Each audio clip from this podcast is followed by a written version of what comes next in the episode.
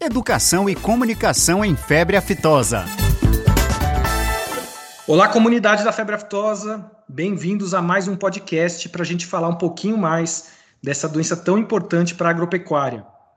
Lembrando que este projeto de podcasts é uma iniciativa da Divisão de Febre Aftosa do Departamento de Saúde Animal do Ministério da Agricultura. Meu nome é Gabriel Torres, eu sou auditor fiscal federal agropecuário e a convidada de hoje é uma colega nossa. Pela primeira vez desde que a gente começou com esse projeto de podcasts, a gente traz aqui um colega, uma colega do Ministério da Agricultura, a auditora fiscal federal agropecuária, Caterine Fragoso, que é ponto focal do PENEFA na Superintendência Federal de Agricultura no Pará e também unidade técnica virtual da Divisão de Febre Aftosa. Boa tarde, Caterine, seja bem-vinda. Olá, Gabriel, boa tarde. Muito obrigada pelo convite. É uma satisfação poder estar participando desse projeto. E o assunto de hoje é um assunto bastante importante. A gente vai falar sobre simulados, né? Os simulados que é, são uma ação bastante importante de preparação no atendimento a uma suspeita ou uma emergência. E esse é um assunto que é comum a nós dois, né, Caterine? O Ministério, para quem não sabe, tem um grupo de instrutores de simulados. É um grupo que é vinculado à divisão de febre aftosa mas que conta com instrutores de, diversas, é, de diversos órgãos. A gente tem o pessoal da, da, do Ministério da Agricultura, das superintendências, do LFDA de Minas Gerais, do Panaftosa, dos serviços veterinários estaduais, e nesse grupo eu sou o coordenador técnico e a Caterine é a coordenadora logística. Então é um assunto com o qual nós dois trabalhamos. Então vamos começar a falar um pouquinho sobre isso, Caterine? Vamos falar sobre os simulados? A primeira pergunta é uma questão bem básica o que é e para que serve um simulado? Bom, um simulado é basicamente uma atividade controlada, né? Onde uma situação que pode ocorrer na realidade é emulada para fins de capacitação ou então de avaliação da capacidade de um ou mais serviços ou então de planos de contingência. Além disso, o uso de um exercício simulado pode ter vários escopos, como, por exemplo, detectar fragilidades em protocolos estabelecidos, esclarecer papéis de diferentes atores, familiarizar profissionais com equipamentos e procedimentos, estimar os custos e as necessidades dos equipamentos envolvidos, entre outros. Eles são uma ferramenta muito importante para a preparação e atuação no atendimento, na fase de alerta e na emergência sanitária, principalmente agora que estamos na fase do programa em que estamos trabalhando no avanço do plano estratégico para tornar o Brasil inteiro livre de febre aftosa sem vacinação. É, exatamente, né? E quando a gente retira a vacina, né? A vacina também é uma ferramenta para você conter o avanço da doença numa eventual reintrodução. Então, quando a gente não tem a vacina para fazer é, essa contenção, a única maneira da gente conter a doença é a ação do serviço veterinário oficial.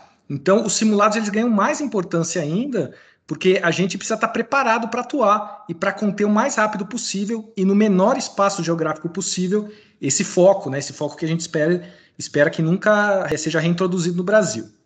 E, Caterina, essencialmente, quem que é o público-alvo de um simulado? Tradicionalmente, nós trabalhamos com o serviço veterinário oficial como público-alvo, quer seja ele estadual ou federal. Mas, assim, nada impede, e até a gente deseja, né, que colegas da iniciativa privada, como os médicos veterinários de campo, os laboratórios particulares, os produtores, frigoríficos, e associações de criadores e de indústrias também sejam capacitados, claro, cada um dentro do seu escopo de atuação, mas é importante eles entenderem como é que funciona o atendimento, porque isso vai facilitar todos os procedimentos do serviço em relação a esse atendimento e uma rápida contenção de qualquer emergência. Nesse sentido, Gabriel, eu também lhe faço uma pergunta. Quem são as pessoas-chave de um simulado? Pois é, são algumas pessoas, né? É necessário, primeiramente, um organizador ou mais de um, não precisa ser necessariamente uma pessoa, pode ser um grupo. Essas pessoas elas vão centralizar toda a logística do planejamento do simulado, é, elas vão é, pensar no simulado, né? Toda a parte teórica e prática, como vai ser realizado. A gente tem também os controladores. Os controladores eles são pessoas que vão apresentar os aspectos teóricos, vão dar as palestras, eles vão interagir também nas ações práticas e eles têm um papel importante na parte prática, que é decidir o momento correto de dar os saltos. Né? O que, que é dar os saltos? São os avanços dentro de cada etapa do simulado. Né? O simulado precisa ir avançando dentro da história, que é pré-combinada, né? que é pensada com, com antecedência, e esse controlador precisa saber o momento exato de ir dando esses saltos, né? A gente tem também os facilitadores, que nos nossos simulados aí do, do manual de investigação a gente chama de monitor, né? Mas esse eu estou trazendo o termo aqui que é usado pela IUFMD, né? Que é a Comissão de Luta contra a Febre Aftosa da União Europeia. Então eles chamam de facilitadores. Esses facilitadores eles representam papéis de terceiros.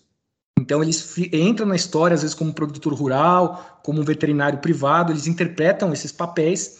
Eles também decidem o quanto da história vai ser revelada no momento da ação prática ali do simulado de campo e em que momento isso vai acontecer. Isso exige uma certa sensibilidade, uma certa experiência.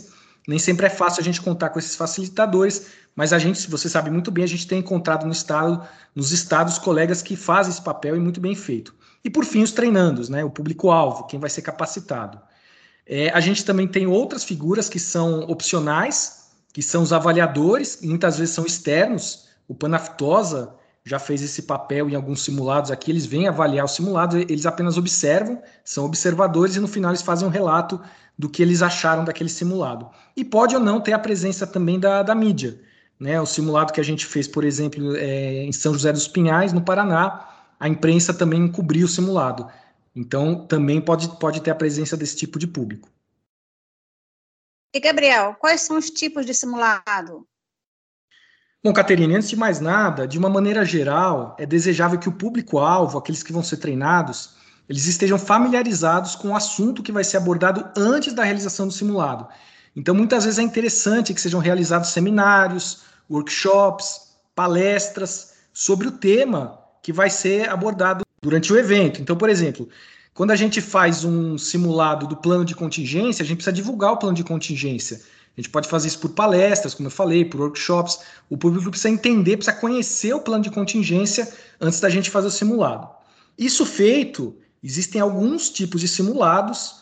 É, a classificação que eu vou trazer aqui é uma classificação adotada pela UFMD, como eu falei, e que ela traz, de acordo com um grau crescente de complexidade, os seguintes tipos de simulados: os simulados de gabinete, esses simulados são os mais simples, não é necessário equipamento, né? É feito numa sala. Geralmente o nível de estresse é bastante baixo, acaba virando mais uma discussão né, do caminho que você faria num eventual foco. Então, esse é o primeiro tipo, é o mais simples. A gente já fez no Brasil algumas vezes os simulados de gabinete. Depois tem o segundo tipo, que eles chamam de drills. A gente poderia traduzir como práticas. Essas práticas, elas são é, ações específicas dentro de um foco. Então você treina uma ação muito, muito pontual. Então, por exemplo, colheita de amostra. Você treina colheita de amostra. Ou então biossegurança. Vamos treinar paramentação para atender uma suspeita. Né? Ou, ou então, é, isso pode ser feito no laboratório também, né? Pode ser feito também com, com testes laboratoriais. Pode ser feito com controle de trânsito. Vamos montar postos de trânsito e fazer o controle, fazer lavagem e desinfecção dos veículos. São essas ações pontuais que eles chamam de drills, a gente chama de prática. Um detalhe interessante é que se você traduzir ao pé da letra a palavra drill, drill quer dizer perfurar. Então é essa ideia de você ir a fundo naquele conhecimento específico. Essa é, essa é a prática. Depois a gente tem o exercício funcional, que é o que a gente chama de simulado de campo, que a gente também tem bastante experiência no Brasil com o simulado de campo, e tem o que eles chamam de full scale exercise, que é o exercício de escala total, alguma coisa assim.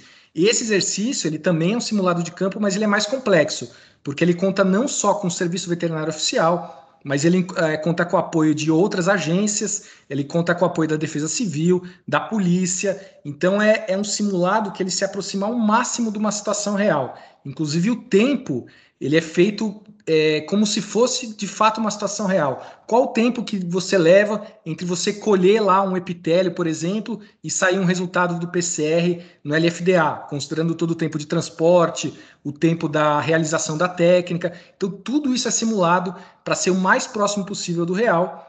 E a grande característica desse tipo de simulado é que ele é multiagência, né? Então ele envolve vários setores, envolve também o setor privado, é, inclusive pode envolver a mídia, como eu falei é o tipo mais completo de simulado que tem, tá? Aqui no Brasil, a gente tem uma experiência que a gente divide os simulados de febre aftosa em dois tipos, que são simulados de suspeita, a gente tem bastante experiência nesse tipo de simulado, como atender uma suspeita de doença vesicular, e os simulados de emergência, que também a gente tem realizado alguns nos últimos anos.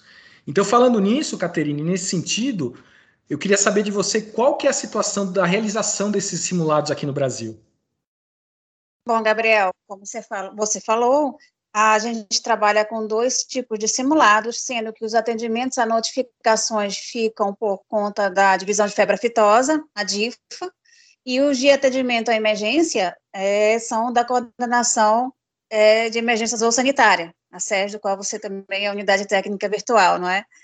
Então, em relação às atividades coordenadas pela DIFA, nós temos um histórico é, apontado desde 2012, lógico, houveram outros treinamentos antes, mas foi outro formato, então, desde 2012 nós estamos aprimorando a ferramenta de treinamentos e realizamos 25 treinamentos sobre atendimento à investigação e investigação de doença vesicular. Nele, a maioria foi com a metodologia aplicada ao embasamento teórico, seguido de um simulado prático, Onde não houve condição de fazer o simulado prático, nós conseguimos realizar pelo menos o simulado de gabinete, mas sempre com, com essa metodologia, o treinamento teórico, né, alguns dias de palestras embasadas é, no, no, próprio tema, né, da doença ao atendimento propriamente dito, e depois nós vamos colocar isso em prática.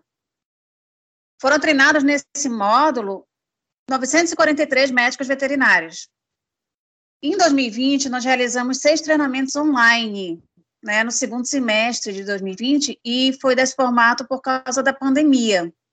Nessa metodologia, a gente estipulou que, assim que normalizasse as atividades presenciais, iríamos é, priorizar esses estados que realizaram o treinamento online para fazer os simulados práticos.